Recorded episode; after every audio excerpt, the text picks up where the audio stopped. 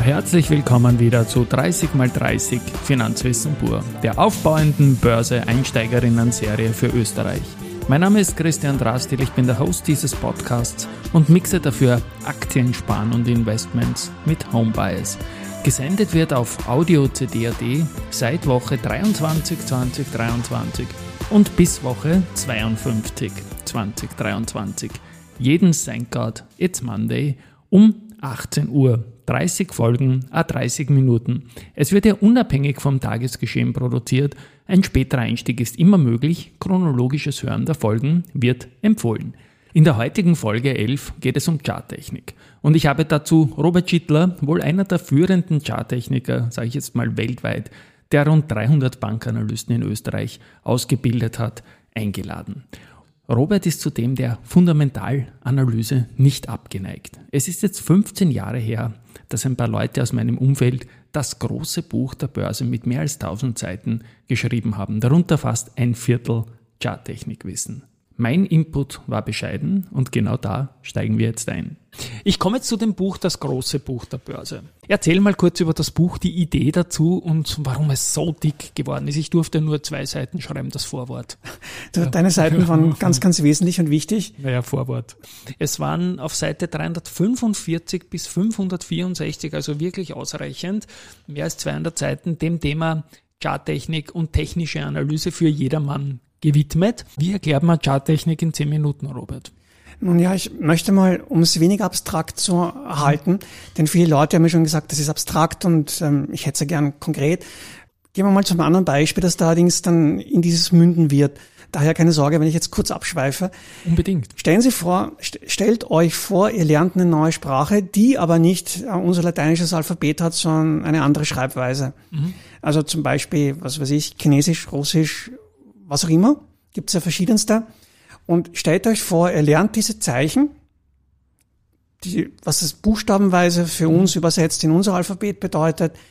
Stellt euch vor, ihr beschäftigt euch mit diesen abstrakten Zeichen eine Zeit lang und nutzt zum Beispiel eines dieser durchaus gratis und wunderbaren verfügbaren Programme wie Darf ich? Natürlich. Duolingo zum Beispiel. Mhm. Und dann kann ein Moment kommen, wie ich ihn erlebt habe, und der hat mich wirklich begeistert. Ich habe das eine Zeit lang mit Russisch versucht.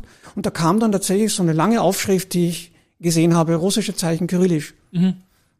Meines Erachtens nach war ich extrem unterdurchschnittlich in meinem Lernfortschritt, habe aber sofort lesen können, dass da Autorennen stand. Okay. Und äh, dann Moment, Moment, Moment, in meinem Kopf resoniert das Ganze, heißt Autorennen, ist ja cool, ich habe es verstanden, mhm. ich kann es lesen. Und nach genau diesem Schema funktioniert es auch mit dem Chart. Der Chart, den wir, so vor, den wir so vor uns haben, ist nur eine Darstellungsform einer Kursbewegung, die wir lernen zu interpretieren, indem wir auf den Chart gucken und anhand von ein, einem Blick eigentlich feststellen sollten, ach, der hat diese spezifischen Charakteristika. Das heißt, für mich übersetzt, dass wir entweder noch eine, ein massives Kaufinteresse haben, einen starken Verkaufsdruck oder dass beides nachlässt. Mhm. Und wenn jeweils das Kaufinteresse wie auch der Verkaufsdruck nachlässt, dann entsteht für uns eine interessante Situation. Es kommt zu einer meistenteils dann sogenannten Marktkonsolidierung und im Zuge derer können wir uns überlegen, ob wir unsere bestehende Position halten sollen, ob wir sie glattstellen sollen oder ob wir vielleicht sogar eine neue eingehen könnten. Mhm. Und darauf kommt es an herauszufinden, ob die Leute, die den Markt bestimmen, Entweder sind es viele, die kleinere, die kleinere Käufe und Verkäufe tätigen oder sind ein paar wenige große, die den Markt beeinflussen. Auch das kann man sehen im Kursverlauf. Dann kann ich überlegen, ob das für mich ein Hinweis darauf ist, eine Handlungsnotwendigkeit äh, zu haben. Also sprich, ob ich was tun muss oder nicht. Wenn ich mhm. Kundengelder veranlagt habe und bin schon seit zehn Jahren in Wienerberger Long zum Beispiel mhm. und ich gucke mir guck auf den Chart, wäre zum Beispiel gestern ein interessantes Thema gewesen, dann muss ich überlegen, habe ich muss jetzt... Muss man dazu sagen, die Aktie hat gestern stark verloren, ja? Ist genau, aber wirklich auf den Millimeter genau auf der unteren Kante des Seitwärtstrends aufgeschlagen, mhm. in einem riesigen äh, Rutsch nach unten. Mhm. Im Candlesticking, du hast gerade vorhin von Schäfen Height, Schäfen Bottom mhm. gesprochen und ja. Bullish und Bearish Engulfing, war das eine lange rote Candle. Mhm. Oder man kann es auch in schwarz darstellen. Heißt, dass der äh, Öffnungskurs oberhalb des Schlusskurses war, sprich es während dieser Handelssession, in mhm. dem Fall ein Tag, ähm, weiter ja. nach unten gegangen ist, ja. Genau. Mhm. Und wenn ich jetzt also sehe, okay, ich habe eine lange schwarze Candle, mhm. dann sehe ich, okay, oder rot, dann heißt das, okay, sie ist einmal lang. Das heißt, das Momentum, die Marktdynamik war groß. Mhm. In dem Fall, wo die jetzt schwarz war, oder in dem Fall, kommt davon an, welches Programm Sie verwenden, rot zum Beispiel dargestellt ist, sehen Sie, ah, der Schlusskurs war unterhalb des Eröffnungskurses, die Candle war lang. Das heißt, es wurde vehementest verkauft. Da hat sich jemand wirklich bemüht, möglichst schnell, möglichst viel an, von Wiener Berger zu verkaufen, seine Position abzustoßen. Und Das es hat auch Volumen gegeben gestern. Ja. Ah, das habe ich gar noch Genau. nicht geguckt. Ja, ja. Ah. Nun, das ist dann beides zusammen ein Zeichen dafür, dass bei Trend nach unten, sprich ein Tag ging es nach unten, hohe Volumina umgesetzt wurden. Das heißt, dass das Gros der Marktteilnehmer gerne verkauft hat. Mhm. Für Sie als Anleger bedeutet das, sich die Frage stellen zu müssen, was passiert, wenn dieser Abwärtstrend weitergeht? Wie weit wird der Kurs dann in Folge voraussichtlich fallen? Mhm. Wie hoch ist die Wahrscheinlichkeit? Und ja, wenn Sie sich irren sollten in Ihrer Marktbetrachtung, wo ist Ihr Stop-Limit, beziehungsweise ab welchem Initial Stop, ab welchem Punkt am Chart können Sie aufwarten und sagen, okay, ich kann meine Wienerberger Position behalten, es passiert ja ohnehin nichts. Jetzt möchte ich dir die Begriffe noch abbringen, Stop und Initial Stop. Was ist der Unterschied? Also verzeih, danke Ja, vielmals. gerne, gerne. Ist keine Verzeihung notwendig. Ja, nee, also das ist schon wichtig. Ähm, was gehört zu einer Kursprognose, zu einer Finanz, Finanzmarktprognose eigentlich dazu? Meines Erachtens nach sollte das Kursziel da sein, der ähm, noch ein Stop, den ich jetzt hinzunehme, der Stop Entry, das heißt der Kurs, der durchbrochen werden muss, um zu diesem Kursziel letztlich weiterzukommen. Die Wahrscheinlichkeit, mit der das eintreten wird, der Zeithorizont der nachfolgenden Kursbewegung, also nach Auslösen dieses Entry Stops. Und da wir nicht fehl, da wir ja keineswegs unfehlbar sind und vielleicht auch uns völlig irren und das Ganze nicht stimmt, nicht eintritt, sollten wir uns auch vorher überlegen, wo unsere Schmerzgrenze liegt und einen sogenannten Initial Stop einziehen. Gemäß Charts ist es dann der, die Kursmarke, ab der die ursprüngliche Prognose, sprich ich erwarte mir zum Beispiel einen Rückgang in der Wienerberger, rein vom, reines Beispiel jetzt nur, und dieser Initial Stop, Initial Stop wird durchbrochen, dann bedeutet also, um, die Einschätzung war falsch, es kommt nicht zum Rückgang, stattdessen geht der Markt entweder weiter seitwärts oder es kommt in Folge zu einem Anstieg. Also ich muss immer wissen, wo die Notbremse sein soll. Dieser Initial, Initial Stop rein charttechnisch hat bitte mit der, ähm, mit äh, meiner Risikoaversion und meiner Kostenstruktur nichts zu tun. Der Money Management Initial Stop mag durchaus woanders liegen müssen. Mhm, verstehe ich, ja. Und dass es am unteren Ende des Seitwärtstrends aufgeschlagen hat, lässt natürlich viele Varianten offen, nehme ich an, oder? Ja, ähm, da zitiere ich einen Freund von mir, den mag ich sehr, sehr gerne, ist extrem kühl im, im Auftreten und äh, schön konzentriert auf den Markt. Der Peter Schäfermeier sagt dazu immer, schau mal, ich warte zwei Stunden nach bis also Eröffnung plus zwei Stunden. In diesen zwei Stunden sehe ich, welches meiner Szenarien aufgeht und das Szenario äh, überlege ich mir vor der Eröffnung. Wenn jetzt der Seitwärtstrend unten berührt wird an seiner Unterkante, dann habe ich folgende Möglichkeiten. Er wird in Folge sofort weiter durchbrochen, wahrscheinlich in dem Fall mit einem weiteren sogenannten Window oder einer Kurslücke nach unten, auch Gap genannt. Es kommt zu einer Konsolidierung an dieser Trendlinie. Das könnte dann in weiterer Folge in eine Wimpel oder eine Flagge münden, wonach dann erst recht der nächste äh, massive Ruck nach unten kommt. Oder es kommt zu einer Trendwende nach oben und der Kurs verläuft weiter im Seitwärtstrend. Diese Szenarien muss ich mir überlegen, die äh, Limits dafür definieren, ab welchem Kurslimit ich dieses Szenario für jeweils wahrscheinlich erachte. Und dann kann ich dementsprechend meine Orders platzieren für den nächsten Tag. Und als Asset Manager ähm, handelt man da meist dann mit der gesamten Position oder zieht man das für einen Teil der Position heran, um zu sagen, okay, mit einem Teil bleibe ich, auch weil ich einem Index folgen muss unter Umständen in, im Asset drin oder, oder wie geht man das an? Also ich würde das von der Wahrscheinlichkeit abhängig machen. Wenn sehr hohe Wahrscheinlichkeit für die nachfolgende Kursbewegung, nachfolgende Kursbewegung besteht, würde ich ein höheres Pouvoir verwenden. Ist das Ganze nicht so sehr wahrscheinlich. Also zum Beispiel, wenn gestern der Rückgang in der Wiener Berger zwar erfolgt wäre laut Kursverlauf, aber das Volumen nicht besonders hoch gewesen wäre, dann würde ich hier eher nur zum geringeren Prozentsatz verkaufen, um dabei zu sein, um allfällig zu profitieren, aber um nicht das völlige Risiko, das ich normalerweise könnte, fahren zu müssen. Mhm. Ich switche jetzt zu einem anderen Thema. Wir Journalisten schreiben, weil wir nicht immer alles erklären können, manchmal so ganz selbstverständlich die Aktie ist über ihren MA 200 gegangen oder Moving Average 200. Kannst du auch da bitte kurz erklären, was diese MA 200 Durchbruch in dem Beispiel von unten nach oben für eine Bedeutung hat und warum das so wesentlich ist, weil so viele drauf schauen?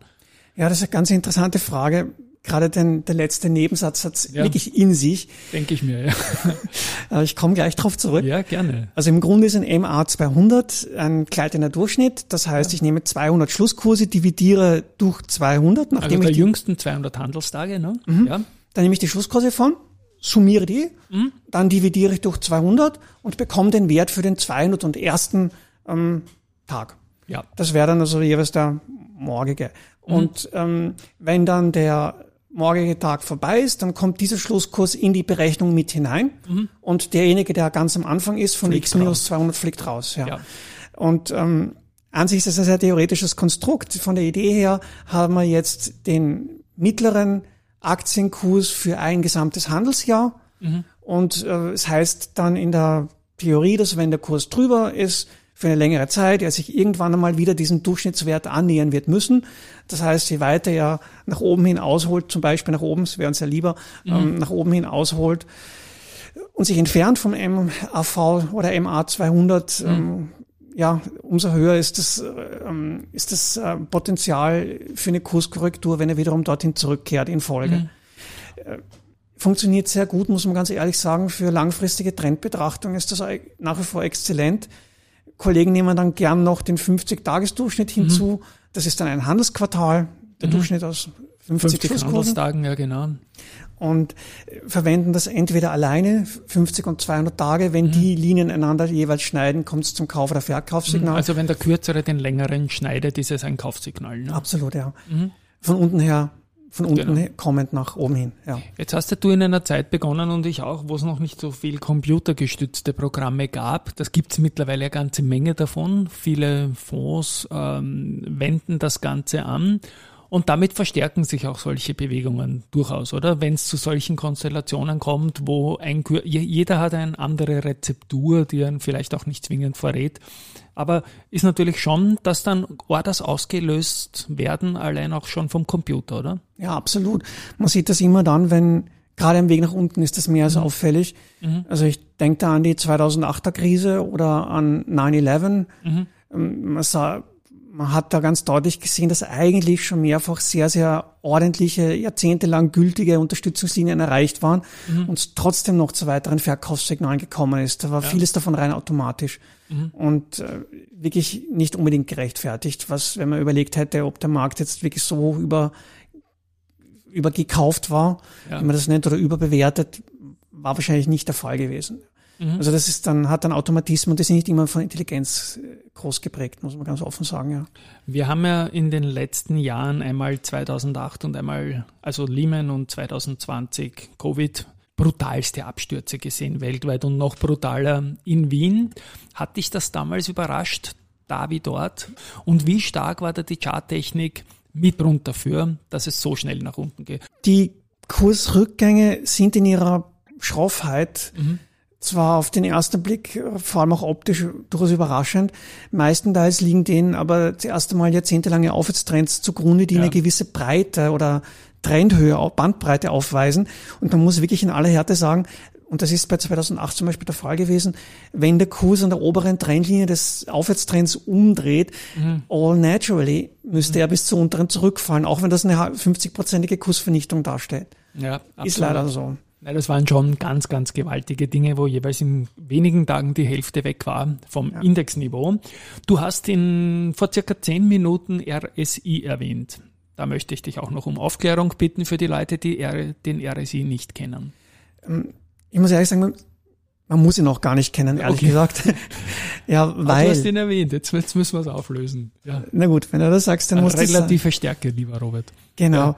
Also die relative Stärke kann man einerseits messen wie es der Verstand wohl normalerweise befehlen würde gegenüber irgendeiner Benchmark oder mhm. einem, einer Markterwartung, die man selbst hat. Man kann aber so, wie es beim RSI als äh, charttechnischer Indikator benutzt wird, man kann auch die Stärke gegenüber der eigenen Zeitreihe messen und das macht der RSI. Mhm. Der misst den, die Stärke des aktuellen Kurses im Verhältnis zu einem Durchschnittskurs, der während einer XY-Periode, meistens sind das 14 Perioden, mhm. ähm, zu sehen war. Diese Stärke ist dann entweder sukzessive immer stärker ausgeprägt. Man sieht dann an, an, diesem Verlauf des Indikators, der als Linie dargestellt wird in der Regel, dass der etwas steil oder flacher ausfällt. Das heißt, der Markt gewinnt an Momentum, das Kursgeschehen gewinnt an Momentum im Verhältnis zum ähm, Durchschnitt der letzten paar Tage mhm. oder verliert, nähert sich dem wieder an. Im Prinzip ist das nicht groß viel anders als eine 200-Tages-Durchschnittslinie mhm. mit dem Kurs gemeinsam. Ähm, das kann man eben auch als sogenannter Oszillator, als äh, Indikator mhm. darstellen. Ist nicht schlecht, wenn man eine größere Menge an Zeit rein, sprich Märkten gleichzeitig beobachten muss und Automatismen schaffen muss dafür. Dann sollte man sich auf die Indikatoren beschränken. Ich muss ehrlich gesagt sagen, solange Sie das nicht müssen, solange Sie ein überschaubares Portfolio betreuen mhm. oder zum Beispiel Ihr eigenes oder auch für Kunden, kann ich wirklich nur dringend anraten, lernen Sie den Candlestick zu lesen, lernen Sie mhm. Trennlinien zu zeichnen und legen Sie auf diese Linien plus vielleicht noch eine Durchschnittslinie dazu äh, entsprechende Handelssignale oder Alarmsignale, die Ihnen dann am PC per Pop-up-Window angezeigt werden. Das ist wesentlich effektiver und seriöser als mit diesen Indikatoren zu arbeiten, die doch dazu neigen, immer wieder Fehlsignale abzuliefern. Ich empfehle wirklich, schauen Sie sich, wenn Sie es sich leisten können zeitlich, schauen Sie sich den Kurschart an. Das ist weitaus besser. Jetzt sind der Charts auf der X- und auf der Y-Achse dargestellt. Auf der X-Achse haben wir die Zeitschiene, die ist chronologisch und auf der Y-Achse haben wir das Kursniveau. Ähm, da gibt es manchmal auch eine äh, exponentielle, eine logarithmische Darstellung. Bitte auch da ein paar Worte dazu, warum das so ist und warum das Sinn macht. Okay, also Logarithmisch ganz offen gestanden. Es gibt einen Standard bei der technischen Analyse, den ich auch immer wieder übertreten sehe, wenn ich mir ja. die in Kapitelchen Arbeit von Mitbewerbern ansehe, wenn sie logarithmisch verwenden, ist es wahnsinnig verlockend. Man sieht nämlich dann bei ähm, schönen asymptotisch ansonsten im Linearchart aussehenden Kursverläufen eine stringente Entwicklung nach oben, die man wunderbar mhm. schön mit Trennlinien ähm, umfassen kann. Das macht einen guten Eindruck. Das wirkt wesentlich ziviler, als wenn mhm. ich äh, fast senkrechten Chart zu sehen bekomme, wie zum Beispiel bei Meidl Immo früher mal und anderen. Mhm da muss ich sagen, ja, ist verlockend, aber wenn Sie einen Logarithmitenchart benutzen und darauf Trendlinien einzeichnen und glauben, dass diese Linie dann noch einmal in weiter Folge erreicht werden wird und Sie daraus ein Handelssignal generieren werden können, werden Sie überrascht feststellen, nee, klappt nichts. Hat in der Vergangenheit super funktioniert, Sie können die Linie einzeichnen, aber in der Zukunft das nächste, was Sie bekommen, ist ein Fehlsignal. Es mhm. gibt einen Standard, den man verwenden soll, nämlich linearer Chart. Mhm. Dann können Sie den Trendkanal multiplizieren, um innerhalb dessen zu operieren, auch wenn das wesentlich weniger attraktiv aussieht, als am logarithmischen Chart eine, zwei Linien bloß zu haben. Das macht offen gestanden optisch mehr her, gebe ich ganz offen zu, führt aber zwangsläufig zu Fehlern und ähm, man hat dann in den 2000er Jahren sehr gern logarithmisch auch logarithmische Charts auch benutzt, um ähm, Portfolio-Performance und Fonds-Performance ein bisschen hübscher darzustellen. Schaut wunderbar aus, ne, wenn es so steil nach oben geht. Ne? Ja, ja, es ist vor allem auch sehr verlockend, das zu benutzen, wenn die Performance nicht so toll war mhm. und eigentlich eher für den Kunden ein Minus ausweist. Denn ja. wenn ich dann einen logarithmierten Chart benutze, bekomme ich eine viel flachere Linie. Mhm. Das wirkt viel weniger schlimm, als wenn es ähm, einen Denkdive ja. nach unten gibt, den man am Chart als Haken nach unten sehen könnte. Die Leute sind allerdings mittlerweile hell genug, um auf sowas zu achten. Also ich kann nur abraten. Du hast erwähnt, dass dir die Fundamentalanalyse auch sehr am Herzen liegt. Jetzt, wie setzt du den Mix aus beiden Kenntnissen in eine Anlageempfehlung um? Ja, also ich habe bei diversen Foren immer wieder die Fragen bekommen, was soll ich jetzt verwenden und wenn ich mich entscheiden müsste, muss ich ganz ehrlich sagen, es ist ihr Geld oder das mhm. ihrer Kunden. Ja würden Sie es gerne haben, dass ein Arzt zu Ihnen nach Hause kommt und jemanden, der Ihnen am Herzen liegt, entweder beurteilt, indem er das rechte Auge aufmacht oder das linke Auge, aber nie beide gemeinsam. Mhm. Ähm, das ist die Antwort in Wahrheit. Ne? Ja, also ja. je mehr Sicherheit ich generieren kann für meine Kunden und für mich selbst, desto mehr werde ich versuchen zu bekommen.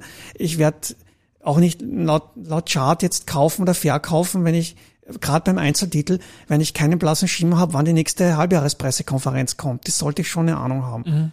Ähm, und ähm, ja, sicher. Ich, ich habe übrigens auch perfekte Charts gesehen von einem Unternehmen zum Beispiel, das äh, von Microsoft damals mhm. über eine Milliarde Zuschuss bekommen hat, um ein Software zu entwickeln. Äh, Teilsoftware für Microsoft, das ist ein englisches Unternehmen gewesen. Der Chart war wunderschön.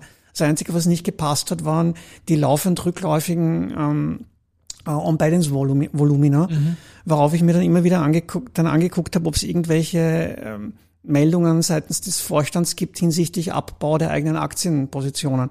Da konntest du dann sehr, sehr schön sehen, dass die Milliarde rübergekommen ist. Der Vorstand hat während des ganzen nachfolgenden Kursanstiegs ein Jahr lang seine eigenen Positionen abgebaut, immer wieder, immer wieder, immer wieder. Und danach ist das Ding von der Börse gegangen, Konkurs. Also mhm. ja. man sollte sich nicht auf den ersten Eindruck verlassen. Ich, Im Jahr 2023 ist eins der Kultwörter und das uns auch bleiben wird wohl KI künstliche Intelligenz. Jetzt sitzt vis-à-vis -vis von mir ein Mensch, der sich mit menschlicher Intelligenz den Charts gewidmet hat, sein ganzes Berufsleben lang eigentlich. Was hältst du von Charts und KI? Passt das zusammen? Wie automatisch kann das sein? Wie, wie groß ist die Unterstützung oder die Gefahr durch KI in dem Bereich? Ah, die Demagogie ist das Problem. Wenn ich Blödsinn erzähle und ja. Sie Geld verlieren, können Sie mich nachher zur Rechenschaft ziehen. Deswegen hast du auch Bodybuilding gemacht, dass du dich wehren kannst. Ne? Genau. Ja. ja genau. Ja. Anwalt kann ich mir auch leisten. äh, wie auch immer, aber das Hauptproblem ist, die, glaube ich, rechtliche Komponente, wenn ich KI benutze, ist am Ende irgendjemand verantwortlich für das, was mir als mhm. Meinung präsentiert wird, die ich, da das Ganze meistens in optisch und äh, auch schriftlich hübscher Form rüberkommt, vielleicht sogar so empfinde, als wäre sie von einer Person mir ähm, mhm. offeriert worden. Ja. Also ich gesagt, bin nicht ganz überzeugt. Ich muss auch sagen, ich habe in Sachen Quant, wie das so hübsch heißt, ja. während der letzten zehn Jahre nur Schwachsinn erlebt. Mhm. Ich habe noch keinen Quant-Analysten gesehen, der mir ein Kauflimit, ein Kursziel, einen Zeithorizont, ein Stop-Limit, eine Wahrscheinlichkeit genannt hat, die dann auch funktioniert hätte. Mhm. Ich habe mir, Entschuldigung, ich muss dich jetzt unterbrechen, ich habe mir im Vorfeld der Serie selbst abgerungen, dass dann, wenn ich glaube, dass ein Begriff ist, den etliche Hörerinnen und Hörer noch nie gehört haben, nämlich Quant. In so. dem Zusammenhang. Ganz kurz um Erklärung, was ein Quantanalyst also Quant ist im Prinzip Statistik. Okay. Also ich ähm, versuche, wenn ich leinhaft jetzt formuliert, ich ja. bin ja keiner, aber wenn ich ähm, quantitativ Analyst wäre, ja. dann würde ich versuchen, anhand von beschreibenden Parametern auf den den Kursverlauf so gut zu beschreiben, den bisherigen, dass ich auf den zukünftigen schließen kann. Und zwar, indem ich äh, Formeln benutze mhm. und äh, die Vergangenheit in die Zukunft extrapoliere. Das ist von der Charttechnik nicht so weit entfernt vom Gedanken her. Das ja. findet allerdings automatisch statt, indem ich Formeln verwende, während es bei mir dann doch rein empirisch ja. ähm, stattfindet genau. und noch ein bisschen äh, geistiger Notstopp mit eingebaut ist. Ja. Mhm. Danke dafür. Ja, wer auch ein spannender äh, Name ist in dem Zusammenhang, ist, glaube ich, eine Kultfigur in der Charttechnik, der Herr Bollinger. Ja. Und da gibt's ja Bänder. Vielleicht auch da noch ein paar kurze Wörter für all die, die das schon mal gehört haben. Was, was sind Bollinger Bänder? So ganz, ganz kurz nur bitte. Die Bollinger Bänder sind eine sehr, sehr optisch ansprechende Form der Analyse. Schön, gell? Ja, ja es ist optisch hübsch und es gibt auch ein Gefühl von Sicherheit. Ich habe ähm, eine Bandbreite, die mir über zwei Linien angezeigt wird, ober und unterhalb des aktuellen Kursverlaufes. Diese Bandbreite, je nach, ähm, Kur nach Fluktuationsbandbreite des Kurses, mhm. ist etwas weiter oder etwas enger. Und man kann durchaus sagen, wenn sie sich sehr stark annähern einander, die beiden Bänder, also diese Fluktuationsbandbreite sehr, sehr eng wird, dann kommt es zwangsläufig in Folge zu einer starken Kursbewegung. Und es ist auch richtig zu sagen, ja, das jeweils andere Band, das obere oder untere, wird dann im Rahmen dieser Kursbewegung sicherlich erreicht werden. Ist völlig korrekt. Muss allerdings auch einschränkend äh, sagen, dass der John in seinem Buch auch ganz klar schreibt und es mir auch noch einmal eingebläut hat. Und mir gesagt, pass auf, Du hast Kontakt mit ihm gehabt? Mit ja, war in Österreich mehrfach. Also, John Bollinger. Ja, sonst hätte ich die Gelegenheit nicht gehabt. Aber er hat damals gesagt, ja, du, ganz klar, es ist keine Handelsanweisung, wenn meine Bänder oben oder unten in welchem Winkel auch immer berührt werden. Es bleibt dir selbst überlassen, die Interpretation so ähm, darzustellen, dass sie zu dem Kursverlauf, den du hast, zu dem zu der Zeitreihe, die du betrachtest, dann auch passt. Du musst die Einstellungen selbst treffen. Und da ist wiederum Expertise gefragt und Erfahrung. Also es ist kein, unheilbar, kein unfehlbares Instrument, das ich einfach über den Chart legen kann und hoffen kann, dass ich da entsprechend äh, dann haltbare Kauf- und Verkaufssignale bekomme. Aber Allheilmittel ist die Charttechnik sowieso keines, sollte man mhm. sich nicht der Illusion hingeben. Du hast jetzt auch in den letzten Minuten mehrfach betont, dass man immer alles gesamthaft sehen muss, auch fundamentale Gesichtspunkte reinziehen muss. Aber gibt's in der Welt und im Vokabular, du hast das kyrillische Alphabet genannt, wie, wie groß ist das Alphabet in, in der Charttechnik, wenn ich das jetzt mal, unser Alphabet hat 26 kyrillisch, weiß ich eigentlich gar nicht. Wie groß, wie viele Vokabeln muss man lernen, dass man da mitreden kann? Gar nicht, nicht so viele, gell? Nein, gar nicht, überhaupt nicht. Das ist eigentlich ungefähr so, wie, wie du gerade gesagt hast, 26 würden ausreichen, mhm. auch in der Charttechnik. Ja.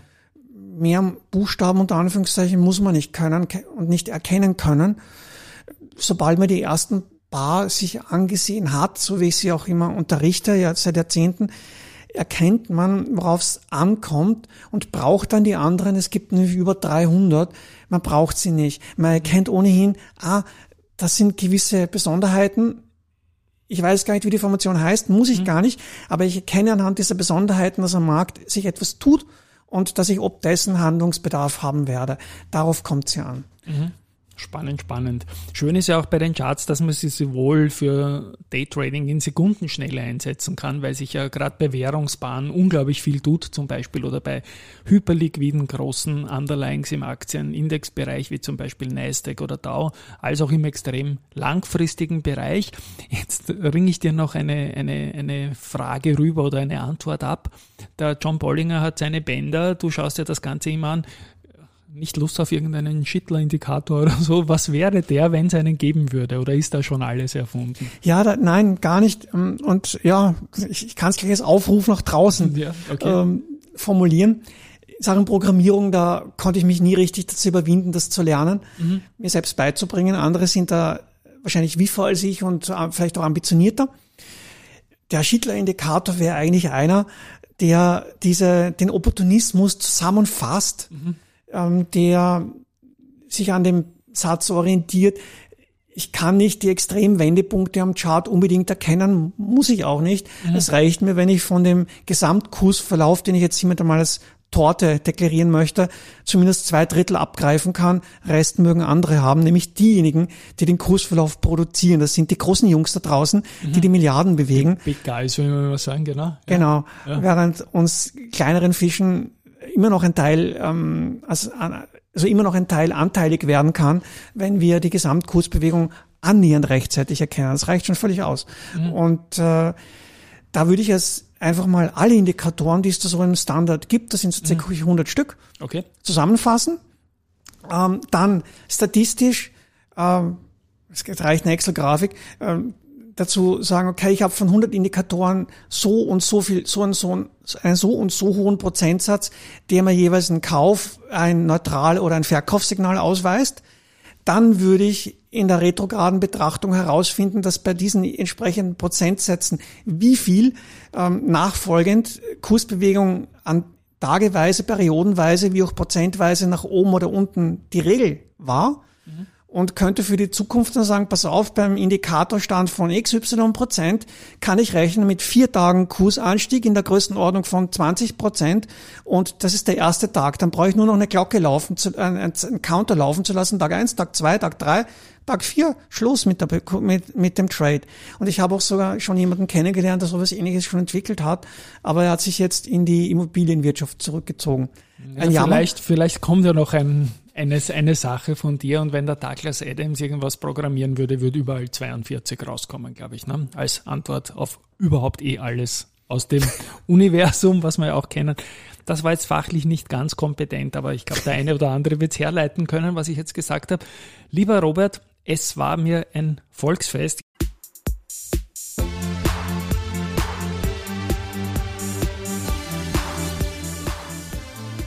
Ja, das war's auch schon wieder mit der heutigen Folge.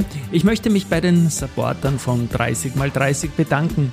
Das sind Unica, Dadat, Rosinger Group, Immofinanz, Do Co., Attico Bank, VAS, ÖPWZ Finanzlehrgänge, EXA und die FH St. Pölten sowie inhaltlich auch FMA, Wifi Wien und das Neos Lab.